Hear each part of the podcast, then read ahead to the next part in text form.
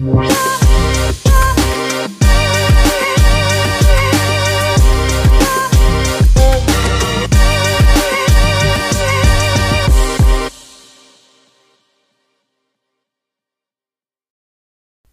Bienvenidos, bienvenidas, bienvenides a un nuevo episodio de Amor en Tiempos Millennial, el podcast. Estoy muy emocionada de estar una semana más acá con ustedes y hablando de un tema que yo creo que eh, a todos nos tiene preocupados durante esta pandemia o a lo mejor no nos tiene preocupados, pero simple y sencillamente pues sí es algo que ocupa una partecita de nuestros días. Y es, pues, ¿qué voy a hacer? No con mi vida amorosa, y es que no tiene por qué parar. La verdad es que estar dos años sin tener una sola cita ni nada, o sea, si contamos el año pasado que fue full, este año también, tampoco es porque a estas alturas o como va la pandemia ya vamos a estar todos fuera porque ya hay gente vacunándose, pues no, todavía tenemos que aguantar un tiempito, pero bueno, yo creo que también dentro de esta nueva realidad podemos encontrar formas de conocer gente y de no estancarnos tanto.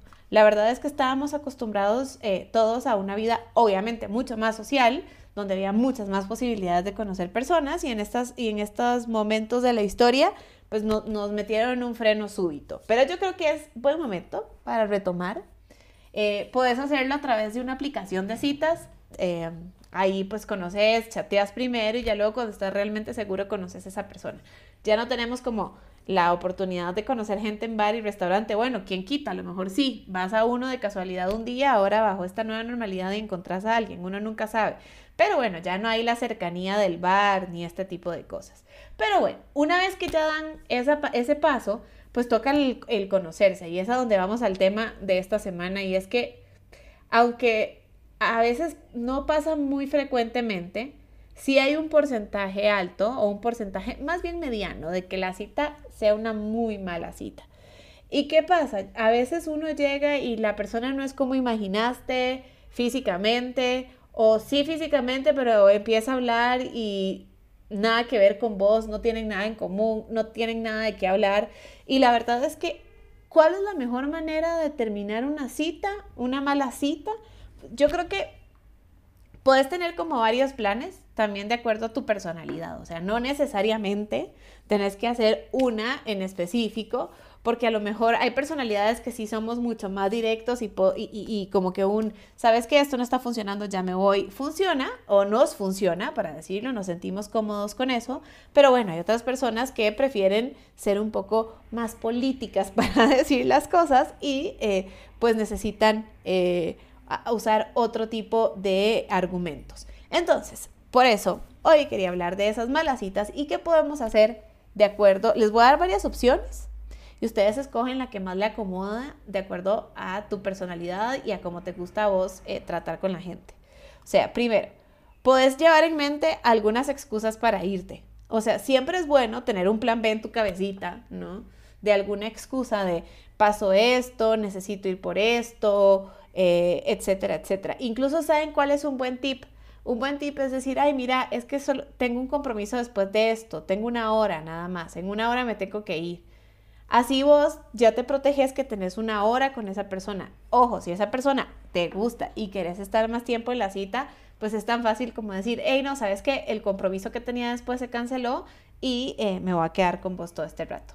Entonces, esa puede ser una súper buena opción, súper buena opción.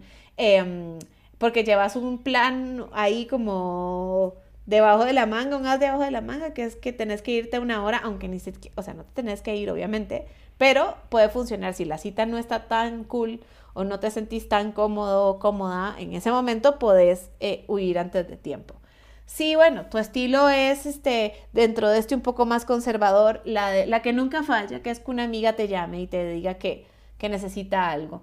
Obviamente, como esta excusa, excusa, perdón, es tan común, es tan común, y la verdad hasta parece, un, parece chiste, pero es anécdota, pues obviamente la otra persona se va a dar cuenta. Yo no la recomiendo tanto, pero bueno, les puede funcionar también como, hey, este, me llama una amiga, ya me tengo que ir, porque eso es típico de que si está feo, si está fea, si no me, si no me gusta, si es un pesado, si es una pesada, si esto, si el otro. O sea, tenerla, o sea, como que obviamente ese recurso siempre es eh, bueno, con una amiga, mandar un texto, mandar una carita, lo que sea, y ese es el cue para que te llamen. Pero ojo, ese sí o sí, la otra eh, se está se está jugando, este, pues se va a dar cuenta, más bien, se va a dar cuenta que le estás mintiendo. Y bueno, aquí es importante también em, discernir en algo, en algo que, creo que también nos puede ayudar a ser mejores personas. Y es que, y es, es, a fijarnos y a ser un poco más, más observadores. A lo mejor una persona que es toda pesada y que desde un inicio nada que ver y que te trata como con indiferencia y tal, evidentemente esa persona ni tenés que preocuparte por inventar una excusa o por eh, darle, decirle la verdad que ya te vas o nada más, mira, qué pena, no me siento cómodo, ya me tengo que ir. O sea, honestamente. Y con eh, el otro tipo de, y con una persona que, por ejemplo, lo está intentando, le está echando todas las ganitas del mundo, este, e, e, es buena persona, pero pues para vos como que simplemente no sé qué, ahí sí, la verdad es que por, por respeto eh, deberías de eh, decir la verdad. Ser, honesto siempre es este, algo, es algo bueno y no tienes por qué sentirte culpable por terminar una cita antes de tiempo porque vos no querés estar ahí, ¿no? O sea, realmente vos tenés que estar donde querés estar, no hay que estar obligados en ninguna situación. Nada más que sí, por favor, tenemos que ser súper respetuosos eh, a la hora de ser honestos. Una cosa es ser honesto y ser amigable y otra cosa es ser honesto sin que te importen los sentimientos de los demás. Entonces, acordémonos que eh, hacer a veces citas eh, de la manera que ahora se está haciendo más común, que es por, por, por, dating apps, pues vuelve un poco más frío el asunto porque tenés mucha gente al alcance. Pero recuerden, recuerden que están lidiando con seres humanos.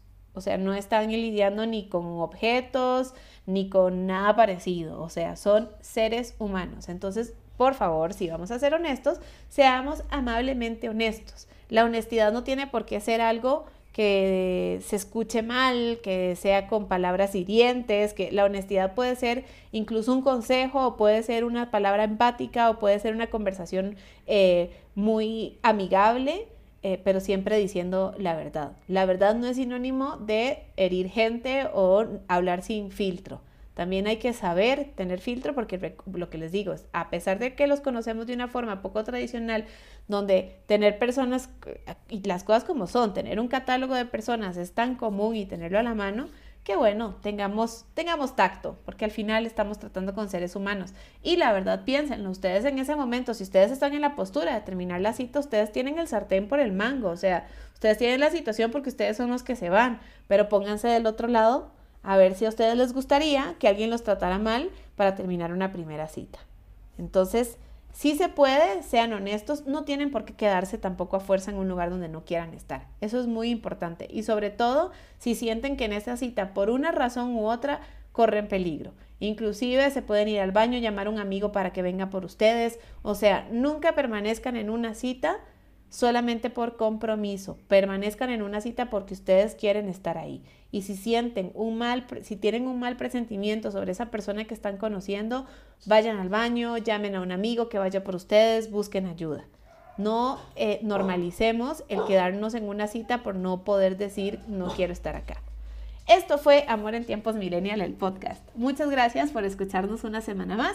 Recuerden que pueden ingresar a amormillennial.com o en todas nuestras redes sociales como Amor Millennial. Chao, chao. Nos vemos la próxima semana.